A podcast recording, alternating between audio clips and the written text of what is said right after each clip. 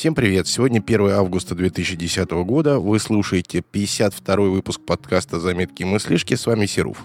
Жара в наших широтах продолжает стоять неимоверная. Из-за лесных пожаров, бушующих в Подмосковье, Москву периодически накрывает плотной дымкой. Но все это кажется ерундой по сравнению с тем, что я видел в 200 километрах к югу от Москвы. Но обо всем по порядку.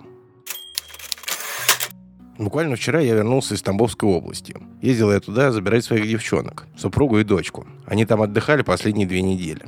И вот уже практически добравшись до деревни, проезжая по одной из мелких местных дорожек, я увидел необычное зрелище. Горело огромное поле. Представьте себе, не полянка, а огромное поле. И горело практически все открытым пламенем. Как я узнал позже, таким способом выжигают солому, которая практически никому не нужна из-за того, что коров и прочую скотину в деревне уже мало кто выращивает.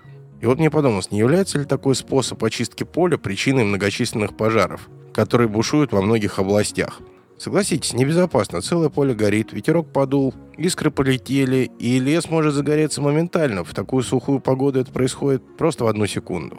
Может быть, сейчас есть смысл запретить выжигать солому на полях? Когда мы возвращались домой, не доезжая до Москвы порядка 200 километров, мы попали в ужасную домовую завесу. Видимость на дороге была минимальная максимум 150-200 метров. Все вокруг было затянуто плотным-плотным дымом. Даже солнце еле-еле пробивалось через вот эту домовую завесу. Стоял жуткий запах гари, и все это очень напоминало какие-то апокалиптические фильмы, в которых рассказывается и показывается жизнь после ядерной войны. Но чем ближе мы приближались к дому, тем больше дым рассеивался, становилось ясно, и настроение постепенно улучшалось. Призабавную вещь я увидел на одной из дорог Москвы на этой неделе. Этой необычной вещью стал автомобиль ДПС.